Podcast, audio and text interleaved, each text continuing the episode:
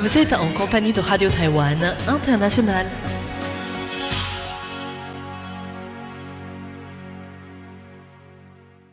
Bonjour auditeurs et auditrices, vous êtes en compagnie de Clément Tricot pour vous présenter le programme du 27 juillet 2020. Alors tout d'abord, vous retrouverez comme chaque jour le journal de l'actualité de Radio Taïwan International qui est aujourd'hui présenté par Valentin Floquet. Ensuite, dans le décryptage de l'actualité, vous retrouverez le quatrième et dernier volet de la série spéciale concernant la présence taïwanaise au Festival d'Avignon Off. Ensuite, Meg Wang, dans son émission Retour à la source, vous parlera d'une équipe qui invente une machine spéciale pour nettoyer les déchets en mer. Et si vous nous écoutez sur internet, vous terminerez la journée en musique avec l'émission Pop 50 qui est présentée par Damien Bonfils, qui vous parlera de nouveau de l'actualité musicale taïwanaise. Ce sera tout pour le programme de ce lundi 27 juillet 2020. C'était Clément Tricot et je vous laisse tout de suite avec Valentin Floquet pour le journal de l'actualité, dont voici sans plus attendre les principaux titres.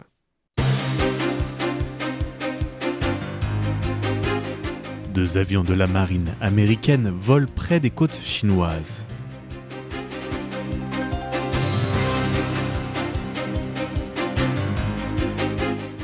Covid-19, un Thaïlandais venant de Taïwan déclaré positif.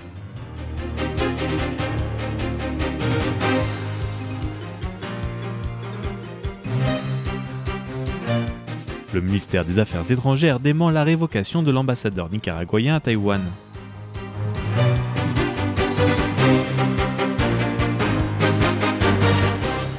John Hua et Far Eastern dans la liste américaine des fournisseurs de 5G propres.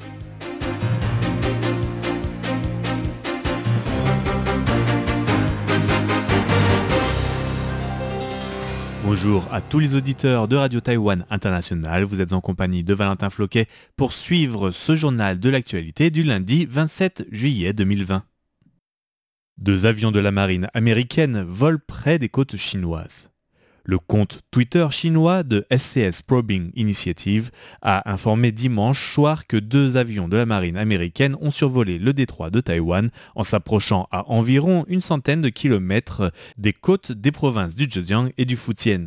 Le premier appareil, un avion de surveillance P-8A de la marine américaine, est parti depuis le Japon à la mi-journée et une fois dans la zone d'identification aérienne de Taïwan, l'avion s'est ensuite dirigé vers le sud-ouest, non loin des côtes de la province du Zhejiang, en se rapprochant jusqu'à 41,3 milles marins, soit 76,5 km des terres chinoises. Quasiment au même moment, un avion de reconnaissance EP-3E s'est approché des côtes du Fujian depuis le sud jusqu'à la distance de 57,54 milles marins, soit 106,6 km. Avec à peine 76 km des côtes chinoises, il s'agit de la distance la plus proche effectuée par un appareil américain ces derniers temps. Covid-19, un Thaïlandais venant de Taïwan déclaré positif. Le Centre de commandement de lutte contre les épidémies, le CECC, a annoncé lundi 4 nouveaux cas confirmés de Covid-19 venus de l'étranger. Il s'agit d'une femme d'une vingtaine d'années revenant d'un voyage d'affaires au Lesotho, d'une mère et de son fils taïwanais vivant en Afrique du Sud et de retour à Taïwan, et d'un homme d'une soixantaine d'années de retour des États-Unis. D'autre part, les autorités thaïlandaises ont annoncé ce lundi qu'un nouveau cas de contamination venant de Taïwan a été contrôlé positif le 25 juillet. C'est un travailleur migrant thaïlandais qui a quitté le territoire le 21 juillet dernier. Ce travailleur qui est arrivé à Taïwan en janvier 2018 n'a jamais quitté le territoire taïwanais avant ce voyage. L'hypothèse d'une contamination à Taïwan n'est pas écartée. Le porte-parole du CECC, Chang Zhenxiang, a annoncé qu'une enquête était lancée et que des dépistages des personnes ayant été en contact avec lui étaient en cours. À ce jour, 462 cas de Covid-19 ont été répertoriés, dont 371 venant de l'étranger, 55 en transmission locale et 36 cas sur le navire Panchi.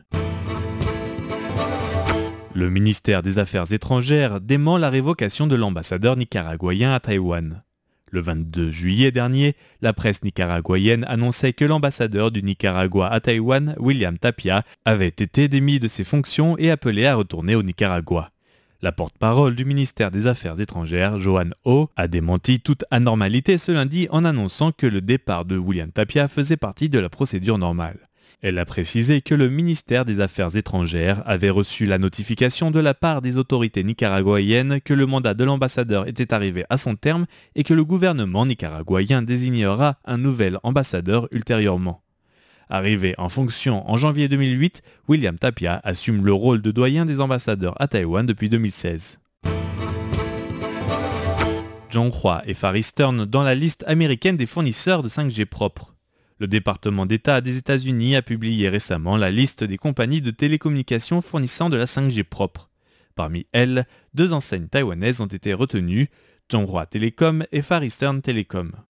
Une des grandes surprises pour les internautes taïwanais a été de découvrir l'absence de l'opérateur Taiwan Mobile qui est également dans la course pour la couverture 5G taïwanaise. Par compagnie de 5G propre, l'institution américaine entend bien sûr les compagnies dignes de confiance et fiables.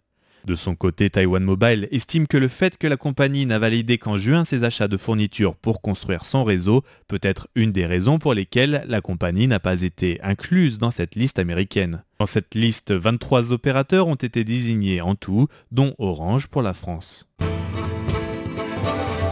L'hôpital général des Trois Armées et l'université Tsinghua signent un protocole d'entente. Ce n'est pas la première fois que ces deux institutions travaillent ensemble, mais cette fois-ci, la collaboration vise à développer la biomédecine de la prochaine génération.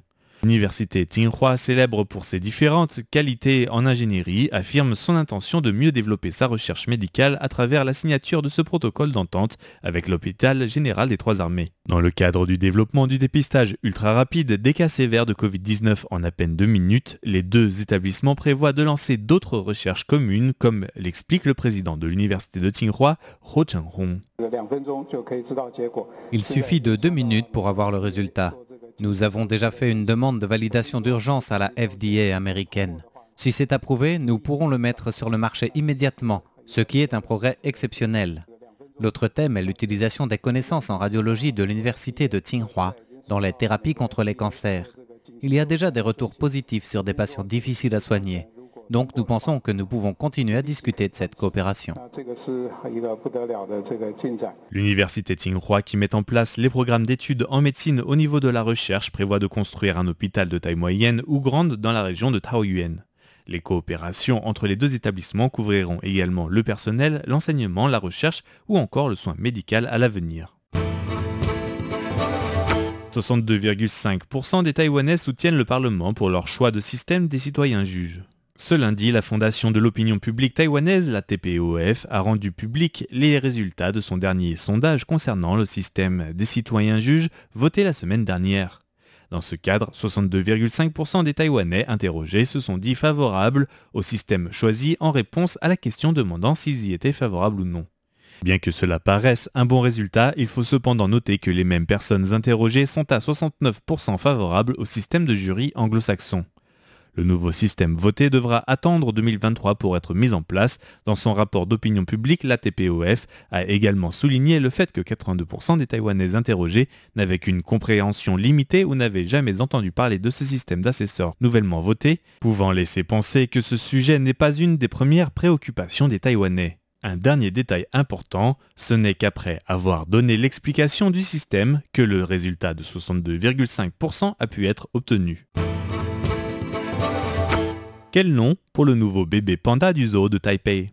À la veille de la célébration du premier mois du bébé panda, né en captivité dans le zoo municipal de Taipei, le zoo a lancé officiellement ce lundi le début de la consultation publique auprès des citoyens taïwanais pour choisir le nom du nouveau membre de la famille, qui est désormais composé de quatre pandas.